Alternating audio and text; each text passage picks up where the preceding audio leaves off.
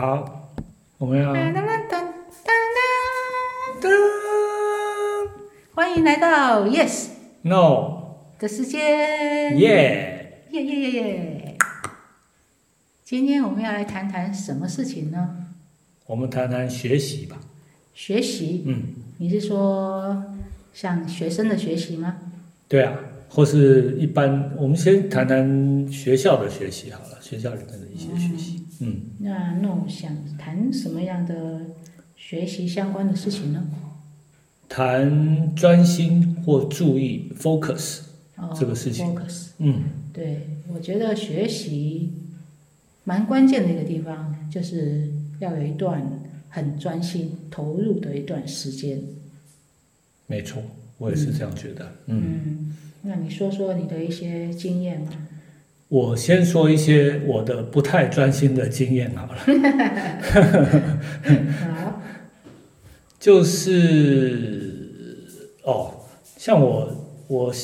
先久一点的话，就是小学吧。小学的话，我其实数学啊，因为小学的数学比较多是算术，可以这样讲。好，那我的算术其实是蛮差的。哦，嗯，嗯，对，就是我到现在常常就是出去，人家叫我们哦，这现在结账算多少钱，我大概一律拒绝。啊，当然这个就是大家的误解，以为数学系的算术就很好，好算术要有，但是不见得是那么那么好。好，那专心不专心呢？这件事情就是，其实它让你这有一点计算错误，我觉得这是小事情。更严重的是说，好像你坐在那边读书读了半天，好，所谓读书，其实你好像一点东西都没什么进去。然后他读完之后，哎，我们小狗在喝水，好，就是在家里面嘛，好，我们不能禁止它喝水，好，好，大家没关系，因为它喝水声音还蛮好听的，对不对？亚米，杨明，啊，好，那就是因为我们的时间其实很有限，所以你一旦说你你在这边觉得好像你花了时间，然后就事实上没有什么东西进入你头脑，或者你没有学到什么东西的话，其实就会蛮容易产生挫折，然后你甚至就是对这科所谓没兴趣，我觉得这个是很可惜的事，不知道叶石是怎么想的。我我觉得学习就是要有一种让，诶，一开始你打着那种就是，诶，我觉得学一开始的时候觉得还蛮有兴趣的、啊，嗯所以就是一头热的先嗯，栽下去吧。对，那栽下去的时候呢，可能就会碰到一些比较困难的。那比较困难的，可能有时候就会觉得说，哇，我可能一开始的对他的兴趣，并不是真的兴趣，对，所以就可能会打退堂鼓。嗯那我在学习的过程，我觉得，特别是学数学啦，或者对我来讲，学语言也是一样，就是有时候会碰到那种就是觉得很困难的撞墙期吧，我所谓的撞墙期。那我的经验就是撑过去，在那段时间呢，你就是特别的，就是不要去计较说学习的成效啊，还是什么，就是继续啊，继续。那去看人家学的比较好的同学，诶，他是怎么去解决那个问题的啊？或者他是怎么去背那个英文的文法啦，或者单字的？他去看别人怎么做，然后来看，诶，他跟自己的做法是不是有不一样的地方？哇，小狗还打了一个大嗝，然后再调整一下。嗯，所以我觉得学习的过程里面，就是慢慢的会抓出适合自己的学习的方式。对，刚刚那个叶子提到那个一开始的那个一头热哈，就是我们普通有这样讲嘛，三分钟或是五分钟热度。那其实我觉得这个是我们就是很喜欢新鲜嘛，所以你现在碰到一个东西，比如说你现在学乐器啊，我觉得这件事情尤其是很明显。比如说你现在哎忽然看到哪里哎有人在表演什么乐器，你忽然想要学习，然后你就产生那个兴趣。那一开始我觉得那个一头热啊，那是很是驱动让你有一个很好的我们所谓的 jump start，好像一开始让你有办法开始学一些东西哈，但是他不会，他不见得，当然不可能啊。如果说这个东西是有一定的困难度、一定的精彩度，不可能一下五分钟热度你就学到，学到很很高的程度。但是它可以让你有那个好奇心，一直学到一个程度。那我觉得我们可以善用那个好奇心跟那个五分钟热度，让你跑到一个程度，就是开始玩，感觉到一点乐趣。然后就可以持续下去。对，哎，还有我觉得就是有时候就是在学习的过程中呢，让自己得到一些阶段性的一些成就感的布置，其实也蛮重要的。对，那像我自己的话，我给自己的成就感的布置的来源，就是我可能会一个礼拜，譬如说学某一科的话，我可能就会找某一个晚上，我就可能是熬夜。我小时候国中、高中的时候，可能就会通宵去念一个科目，嗯，就一个科目哦，熬夜。然后就持续的做题目念，反正就是不管三七二十一，不一定要考试哦，就是念它。然后我的给自己布的局，就是说我怎么去创造一个好像让我有成就感的。我那时候小时候蛮天真的，就是我就是看我今天的目标就是写完五十张的计算纸，哦，其实是很那个具体的。嗯，很具体的，对一个小孩子而言，很具体的一个目标就是，我就是这样子一题一题的算，然后算完的计算纸就丢在旁边，那两边都写的满满的哦。然后现在五十张的时候呢，我就会自己下楼去煎一吃个荷包蛋给自己吃。哦，我以为是吃一个炸鸡餐呢。那在家里去那里吃炸鸡呀、对啊，就是对，就是有一个很蛮具体的目标，当然这个目标要就是你可以达成的。哎你只是写计算纸五十张，都可以达成啊，计算纸五十哦，但我但我字我有办法，就字写大一点就好了。也可以。但是就是说，你给自己一种回馈，对，因为我们学习常常需要就是一个及时的回馈机制。嗯，那所谓的回馈机制，就是告诉我说，哎，我现在的状态大概是往前进了呢，还是在哪里的？就是让自己比较清楚你是在哪一个阶段。嗯，那这种有一些教育体系里面，老师啦，或是学校的制度，也许有一些回馈机制，嗯但是通常他可能比较难以感受。对，感受不到，所以我们自己要自己建立一个这样的回馈机制，也就是学习的 EQ 啦。我觉得，是学习的 E 是 EQ，就是好像把它分阶段吧。你你就是说，当然是你是用说我现在计算是多少多少张，其实它也代表你的一个阶段或分量。到了那个阶段的时候，哎，我完成这个，是所以你就有完成感，而不是说好像我只是在做，然后其实也搞不清楚我做到哪里那个感觉。是对，他的确，因为课本或是你的学习，它并没有划分那么清楚，但是你自己给他设了一个，呃，叫什么阶段性的目标嘛，对呀、所以你就持续的达成，然后你就可以一直有那个成就感，鼓励自己继续走下去。对。对，那我是不太喜欢那种无聊的上课的老师的，也就是说，如果是上课很无聊，其实我会选择自己念书了。哦，那自己念书，当然你必须要有一些好的管道。嗯，这个管道就是说有认真的同学他会去上课，那你要有上课的良好的记录的一个笔记。是是，那笔记你就带去图书馆，或者是你在宿舍，然后我就会自己在那边啊、自己好好的修炼那个笔记，就好像我的武功秘籍一样。是，对，所以就是我觉得像同学有时候会翘课，对我来讲，翘课是很正常的事情。嗯，就如果那个课教我们的是我们自己可以学会的，而你可以在两个小时内学会更多于老师上课的内容的话，嗯，其实你自己念是比较有效率的。对啊，但是我觉得我这方面可能跟 Yes 有不太一样的看法。话说你也蛮常翘课的啊，我翘课当然有另外的原因，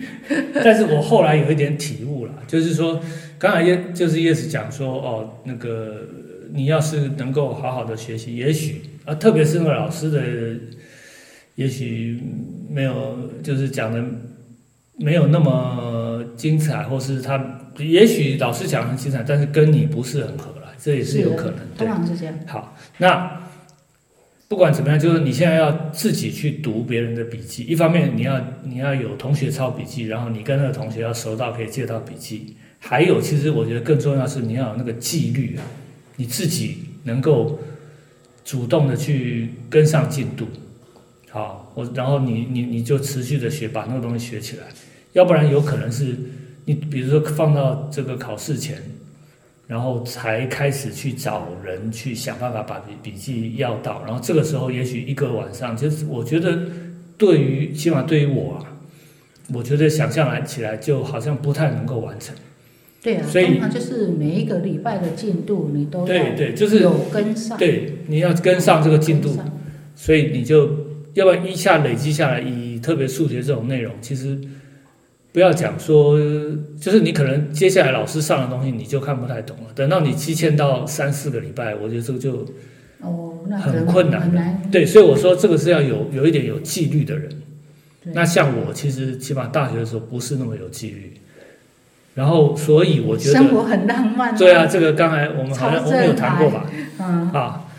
那个呃赖老师，然后愿他在上上天这个 喜乐哈，那个反正就是我可能没有办法那么有纪律，而我觉得就是我碰到的老师啊，其实他们也都也都不错。好，这个也许我们后面再讲。其实我一开始我觉得我我觉得老师教的不好，但是事实上是我我自己没有不太懂那个内容，不知道他怎么教我，然后我就不去上课，然后我自己也没有那个纪律去跟同学借笔记去自己读，所以一下子就会落后很多。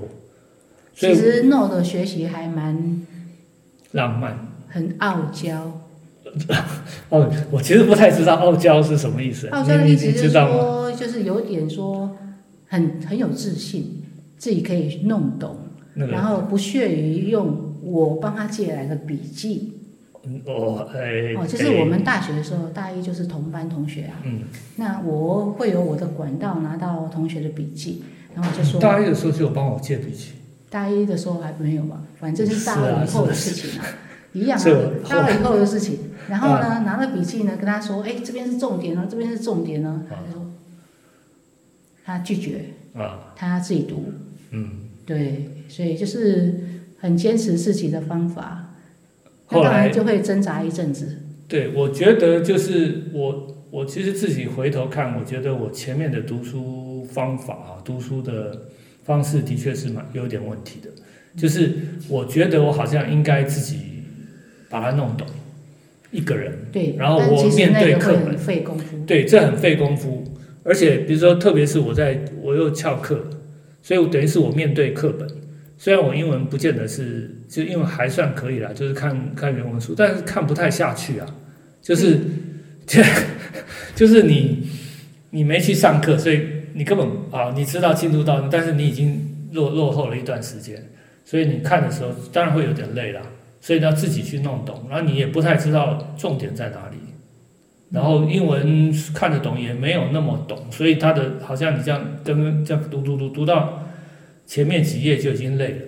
啊，根本跟不太上进度。所以我要刚才我可能也有有同学有听我讲过，就是我觉得去上课其实是偷懒的最好方法，因为多多少少老师是他会把这个课程的内容的重点稍微点出来吧，然后考最后考试也是他出的啊、对呀、所以其实最低标准啊，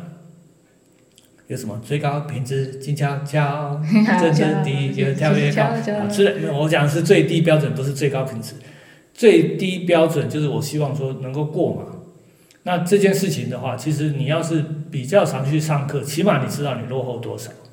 然后你也有一个固定的抄笔记，然后老师老师上课讲的东西，你你至少跟跟到一个程度，回去要赶快看的话，其实我就觉得要过就相对容易蛮多的。对呀、那我当然要在这里要澄清一下，就是我并不是所有的课都不去上课，嗯，就是我大部分是大一大二的那些比较基础的课程，好像其实翘的是国文课吧，国文课啊，比较更少。服务啊那种不太需要，我就比较没兴趣的课。分有上，微积分我是偶尔不太去上，知道，那你都没去呀、这 我不知道别人有没有去上课。然后像那个，像我们线性代数，大一下学期就开始上线性代数，对，完全听不懂那个老师在讲什么。嗯，啊，那种课我就不敢翘啊，对啊，对因对对，为他也没有课本。嗯。然后我记得我大一下学期第一堂线性代数课之后，听不懂啊，因为他一开始就说，哎，我们来考虑这个 nu，它是在一个基底呢是无穷多个的，然后就开始要什么好讨论什么互相独立还一个 feel，然后我们大一下哎，我才十八岁，嗯。现在当然是，不过就是那时候听了就是这是什么东西啊？嗯，然后我就跑去我们的数学图书馆，嗯。清华的，对，借了六本线性代数的书，嗯，翻老师到底讲了什么东西，其实好像都对不太起来。对不起来，嗯。他就每本书的这里讲一点，我记那边讲得好像后来找到一本书叫 Nomizu 还是什么，脑米组的那个线性代然后还 Hoffman 的，好像俄可能国人还是德国人的，根本就不知道他在讲什么。好像是日本人吧。所以我其实就是选择性的，有一些我上课都听不懂的，我根本就不敢翘，对，就是去啊，然后听不懂，啊，比较当然就无从问起，嗯，所以我就会把老师上课的写在黑板上的，不管什么，反正它就是我的线索嘛，对，所以我就把它抄回家。抄回家之后呢，就问学长啊，问学姐啊，大部分都问学长啊，嗯。学姐不会理我们，学长都一直在帮我们，都这样啊，是不是这样？嗯。然后呢，就去问，然后就问问老师。我记得有一次我在都清华数学馆出来，就碰到那个教我们线性代数的老师，嗯那我就跟他说：“哎，那个肖老师，嗯哎，你刚刚上课在讲什么？”然后我就跟他讲，然后那个老师就是，你看他就是活在自己的那个数学的天地，他就马上蹲在地上，嗯捡起一块石头，然后就在那个地板那个石头有点土的那种石地板上。这这这不是开始欧阳修还开始在那边写，然后我我其实就是十八岁嘛，啊？我根本就没有在听他讲，嗯我就觉得这个老师很好逗，嗯。就是我逗他，然后他就在他就蹲在那里写，然后我就蹲在那边看他写，嗯我就觉得很好玩，哦就说哎，老师好像不知道写什么，嗯。所以我就觉得那个经验让我觉得我不知道线性代数在学什么，嗯。但是我发现说会他的人好像还蛮有趣的。对，就是他活在他那个抽象的世界里，他自得其乐。嗯这个对一个十八岁的那时候的我，有一点点的启蒙，对啊，我觉得那个就是有点启因为我们蒙。是同一个老师嘛，对，就让我觉得这个老说，哎，师我来念这个数学，跟我高中我擅长的数学不太一样，对但是让我觉得说，哎，我可能会从这个课上学到一些奇怪的东西。而且感觉起来是，起码对我来讲是离我的那个当时的理解能力都好像超出超出一段，对啊，就是你基本上是上课好像听懂的部分，对啊，就好像十分之还不会骑脚踏车的人，然后马上看到就是那种马戏团里面，然后在绳索上面对然后骑脚踏车，然后但是还还在那你看到边倒立那样子，好可怕。你看到那个老师这么喜欢，哦，他沉沉好像沉迷在那个里面，然后他有他的一个秩序跟规则，然后所以你看，我现在都几年了，那一幅景象在我的脑袋里面，那个老师他就是发着光，嗯发着光，我还一直把他当成是我教学的一个，好像某一个面向，我希望我像他一样，可以启发我的学生。嗯。嗯，就是那个那个瞬间，即使是我们听不懂那个内容，也是觉得是一个很愉快、对，特殊的经验。就是哦，你好像进入一个未知世界，对呀、哎，然后有一个在那边很懂、很知道那个那个魔语里面的人，他好像在跟你讲里面的事情，对呀、哎，就那时候听不懂，很有趣。然后我就觉得说，哦，大学原来是这么有趣的地方。对，然后我还记得那时候我学那个代数，嗯，我学代数一的时候，完全不知道老师在干嘛，什么 证明 a 加 b 等于 b 加一，然后还要干嘛的，嗯然后觉得莫名其妙。然后后来某一天哈，不知道在讲哪一个定理还是什么呀，然后我去问了一个学长吧，他好像跟我讲，就是一个我那时候大一，然后他大二，然后他是大四的，我们数学系清华数学系很厉害的一个学长。嗯然后他就跟我讲一个代数的结构到底是在讲什么。然后反正我那时候听到印象，也我也不知道对不对，反正我后来没走代数方面的。嗯。他就告诉我说，就是其实要说的就是零跟一呀、嗯然后零不能等于一啦。如果零是一的话呢，嗯啊，整个那个系统呢就会崩塌。加法单位元素跟对乘法你那个封闭性啊什么用上去以后，就整个系统就会塌。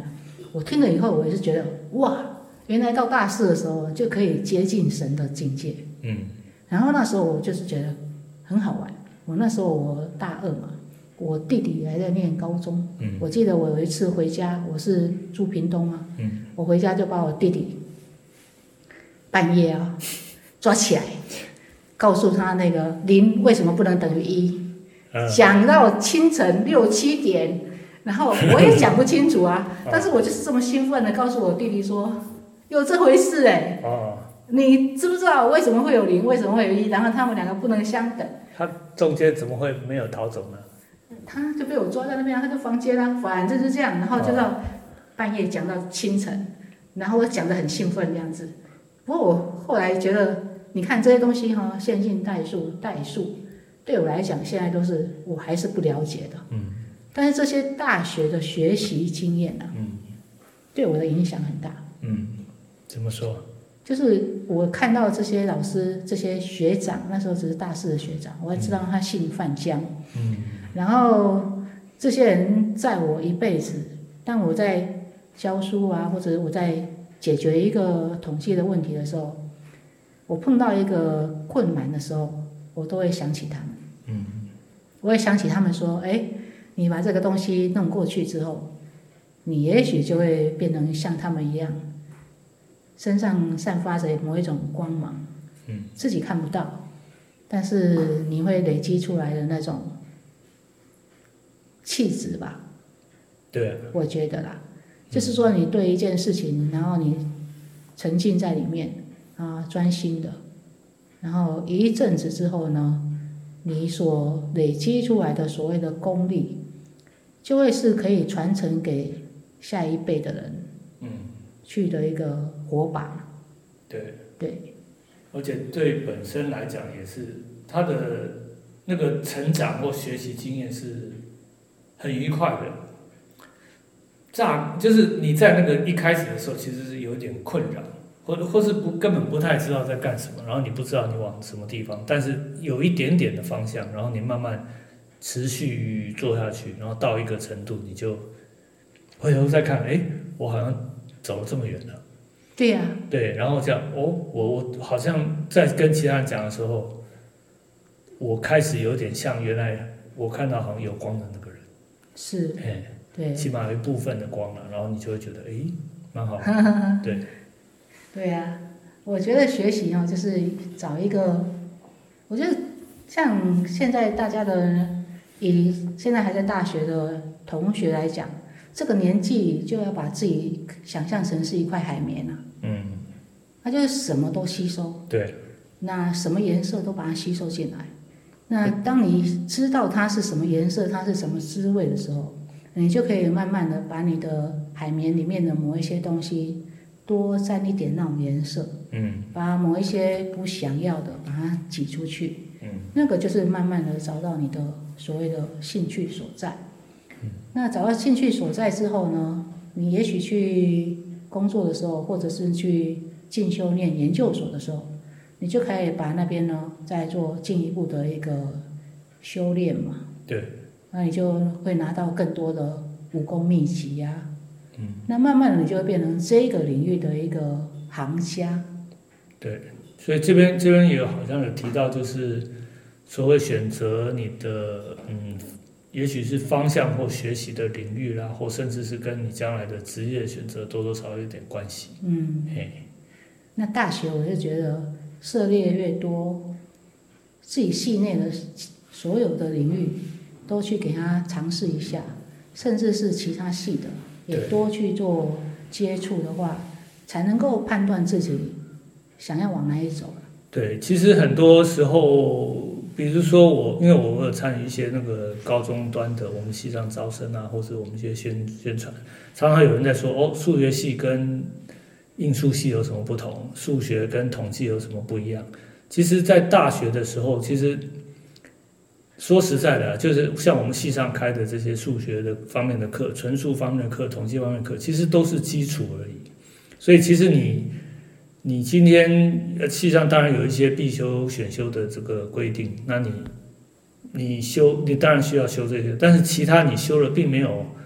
你并不会亏到啊。然后好像你有点担心所谓多学了这件事情，其实没有这回事啊。因为你稍微有接触的话，其实很难说。第一个，你学习它本身，其实自己就会，你会学到一些东西，不不见得要说把它当做立即将将来有什么用处。而且说实在，你也不知道你会往哪方方面去讲，没有那么清楚。就像刚才那个叶师讲的说，那个海绵那个事情，嗯，如果你今天根本碰都没有碰它，你怎么知道你到底是喜欢不喜欢？甚至它可以用在什么地方？不知道，当然你不见得要把全部都吸起来，但是可以稍微放宽一点啊，讲的更具体具体一点，比如说像我们的那个有什么毕业最低标准啊，很多人把它当做最，把它当做它明明是一个下限，嗯，很多人把它当做上限，满足了就可以毕业。对，然后还有就是你是哪一组的，你就只修这组的课，其他组就不修，其实这是。蛮可惜的，很可惜。然后或是你是这个系的外系的，你就不修。对呀，像我大学的时候，我还我们清华嘛，清华就是大部分是理工的嘛。对。那在我们大三那一年，清华招收了第一届的经济系。嗯。那我就跑去修了一大堆经济系。十八岁的时候，清华就成。对呀。有一点。哎呀，不要去查，不要去查清华经济系什么时候第一届成立啊？哈。嗯。啊，对对对，啊，反正就是他们刚成立嘛，然后新鲜嘛。第一个对我来讲是很多新鲜的课，对我们其他的同班的男同学来讲，就有很多学妹在那边，因为理工学院的女生很少，那经济系一进来就比较多女生，啊，我就去修他们很多课哦。然后我修了他们的会计学，也修了他们的经济学，然后我觉得我比较觉得。很像数学的，就是他们的货币银行学。哦。那学他们货币银行学的时候呢，我几乎就放弃学数统了。哦。就是我不是数统二，那时候就跟数统二一起修的。对。数统一的时候是大三上学期，数统二是大三下学期。嗯。那当然下学期的时候呢，我就大三上学期的时候我就说，哎，我好像觉得我以后可能走数统统计方面的。嗯。然后就跟我那个数统老师，不是我每次出作业给他，让他交给我答案的吗？嗯然后呢，我就跟他聊，他就觉得说，哦，你以后走统计就很好啊。然后我也是觉得，我以后就那个。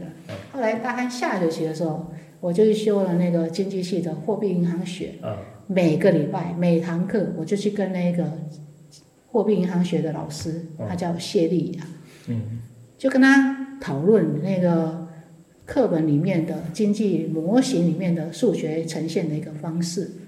然后跟它里面呢谈的一些文字描述的一些经济理论啊，或是悖论上面的一些数学的式子如何来写，那他就出了一题那个类似叫我去做的一个专案之类的。哦，那是你现在还记得？那我就写了一个，好像就是有关那个外币，就是外汇存底。台湾那时候外汇存底说太高，嗯，然后如何来应对外汇存底这件事情，嗯，我就去查了好多社论啊，相关的一些社论，还有一些书，我就写了我这一辈子第一个算是一个小论文的论文，嗯，就是有一个题目，然后引经据典，后面的 reference 全部都列下来，嗯。然后那是我大三下的时候去修这个课的时候，嗯。我每个礼拜每堂课都跟那个谢老师在那边，他的谢丽啊的谢是解答的解，信的时候是叫谢，不是谢谢的谢。然后我就跟他就是这么频繁的接触嘛，所以我数统二我都没有去问我的数统老师问题了。那老师刚好就说：“哎，我不用再写。”他有一次就说：“哎，曾玉玲。”你是不是都会了？你怎么最近都没有来问我问题？啊，然后我就跟老师说：“老师，我现在向前看。”啊，比如说老师，我现在向前看，嗯，我想要学货币银行学，我们老师都呃。觉得三条线，现在是怎样？我被抛弃了吗？啊。所以我是觉得，所以我那时候有一些同学会来问说，老师你怎么会想要念统计？嗯。其实我也不知道我为什么要念统计，嗯。就是这样子，每一个每一个领域都尝试着去修一些课，啊，每一课每一些课我会有一些有兴趣的老师跑进来你的生命里面啊，对，那在那一个刹那，你就会被他吸引，你就会以为你想要走的是那个领域，对对。对，那所以，我大学毕业，然后后来申请出国的时候，也有申请所谓的气管啊什么的。那最后就是向前看齐嘛。向前看齐的意思就是，我不想要花钱念书嘛。嗯那所以我申请的所里面就是统计相关的研究所，给我奖学金啊，对所以我念的就是统计啊。对。而其实那个就是说，像比如说我，其实一路从高中过来，比如说我我自己会会会到数学系这件事，也是，比如说我我可能是对。呃，一开始是会觉得我我对那个理理学院呢、就是物理、数学会比较有兴趣，相对于像什么化学啦，呃，也许工程这样子，我好像自己觉得哈，然后所以我其实就填是往比较数学、物理啊，啊，但是物理也这最后是进数学系，然后呃其实说实在，我大一物理应该也是当掉了哈，对，不过反正当掉那么多，谁记得呢？好。那最后那个像数学里面呢，在在系上修也是好像比较纯素一点啊，然后有几率统计。那我比较清楚是说，好像数学我比较，你说差其实就是普通差了，就是我觉得是比较没有感觉，就是我好像在，其实我我那科假设那科还是会还是不错的话，但是好像看不到东西。我说没有感觉，好像看到一个图像或什么。啊，起码那时候在修机率统计，成绩也是不怎么样，但是感觉好像有一点东西。然后另外就是我其实还有修过一些对局论嘛，嗯，那时候那个张老师他教的，然后我觉得哎里面就是他那个主题里面好像我觉得是蛮有趣的。所以其实这比如说我后来可能是统计跟比较对局论，那一样后来是申请的时候也有也有申请，只是后面最后是统计。对，所以你说它是不是我最喜欢的东西？当时最喜欢的东西好像不见得。都不一定。但是其实我也不，我这是算我不讨厌，或或是说很多比较起来，我是比较喜欢。我想 yes 也是这样的，就是统计跟货币银行的经济方面的。对啊，向前看其实就是统计赢了，就这样。对，就是还有，当然还就是它外面还有一些机缘嘛，是，啊，然后所以你最后也许会，但是它不会是，我们没有说那么清楚。比如说你在高中的时候，哦，我将来就是要读，我即使到我大学毕业的时候，我都不清楚我想要往哪里发展。对我连进了，好，最后就是也是就是各种的考量，然后也是进了那个等于统计研究所嘛。我觉得好像也是读到第一年结束或第二第一年第二半，年、第三年的时候，比较然后开始觉得哇，掌握里面好像有一些东西，然后嗯，然后有我有一点知道一些，然后我也有很多不知道，然后这些这么这些老师啊，他博士班的这些老师，他可以教我那些东西，或者他们是这方面的专家，然后所以我就可以可以懂更多东西。那个时候，然后你自己有的时候会想一想他那里面的问题啊这些，然后包含像听那个演讲啊，好西藏的那种演讲，一开这当然多半的时候是听不太懂，但是慢慢就好像可以理解到问问题的一个次序啊，他们回答的那种，然后好像是你就看，好像他们在那个什么华山论剑还是什么这些，他们分别出招，然后再再问问题解答，以他们的各种的领域的招数啊，他们这里面去去处理那些问题，你就可以体会到，稍微体会到那种看得出它里面有一些精彩之处。对呀、嗯，所以我觉得在大学这个阶段的话，不要急着想要找出自己的兴趣在哪里，嗯，可能就是把有修的课都好好的去设定一个目标，对，每天算个五十页的，类似这种比较具体的给自己的目标，来让自己可以真的熟悉这个东西的内容。因为你熟悉了之后，你才能判断它适不适合你。对，就是它有个一开始就是这个大方向，然后你必须要知道一部分的内容。嗯那但是我觉得还有就是，呃，我我不知道，就是像像我们自己西藏同学，有些也会觉得说，我高中进来，高中数学好像相对同其他同学我可能比较好好一点，但是我进了大学，好像进了那个进了异世界一样，啊，就是很多跟高中是不太一样的。那我是不是不太适合呢？好，我那时候其实我在选择数学啊、物理啊那些的时候，我有我有自己问过啊，就是曾经怀疑过，曾经怀疑过，而且想转系，对，不过这个可能我们在就转系的先先撇一边啊，就是我是要讲的是说，你可能觉得我你自己不太适合，但是你可能比其他人都都更适合，嗯，因为你是在这么多的高中生、这么多的大学生里面被挑选进来数学系的人，所以数学系的人应该理论上，就像我们啊，应数系的，我不知道你们在干什么吧？知道我们在干什么吧？所以我们挑了就是这一群学生里面最适合念这个领域的人。对，你的东西跟现在就是你原来具备的这些能力，跟大学的数学的是不一样的，但是你可能是有相当机会可以成为这里面的，所以你要让自己给自己一点空间，给等给自己一些等待。刚才讲那个叶子也提到他的那个什么撞墙期啊，像这些，嗯，其实是要花一点时间，他不是你一进去就发现哦，我马上从一个高中进来大学数学系，我就好厉害，然后我就觉得我很没，我觉得很少人是这样子的，很少，对，所以但是就是嗯，学习的阶段的时候，就是在学习阶段，所以会碰到一些挫折，那都是很正常的。对，然后我是觉得，就是说，就好像他找一个朋友，或是找一个伴，找一个兴趣的领域也是一样，就是我们先要把自己的天线嗯，打开来。你的天线打开来之后呢，你才会找得到跟你磁场相合的人，或跟你磁场相合的领域。对，而且大家很多这时候因为资讯很多，会问学长姐什么，这个当然是好，但是自己的去真正的亲身体会，你真的没有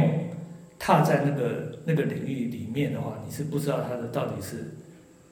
是怎么一回事啊。所以要要真的下下真的融进去一就点，每个礼拜抽出个三个小时，然勉强后去上上课嘛。我是说给自己的时间，哦，去一个独立的空间，嗯然后自己跟那一个科目、你的笔记、你的习题，好好的相处，独自的相处三个小时，你才叫做认识他。对但是是，不过我们另外就是也是跟同学讨论，其实是很重要的学习的方式。当然是啊，哎，但是就是有沉浸在里面的独自的那三个小时，你的海绵才会吸收它进去。吸进去，然后还有像酝酿那种感觉啊，发酵。然后哎这些东西到后面都会成为你发光的燃料。对，嗯。那今天就先讲到这边，然后我们要唱歌吗？好啊，拿吉他来吧。好。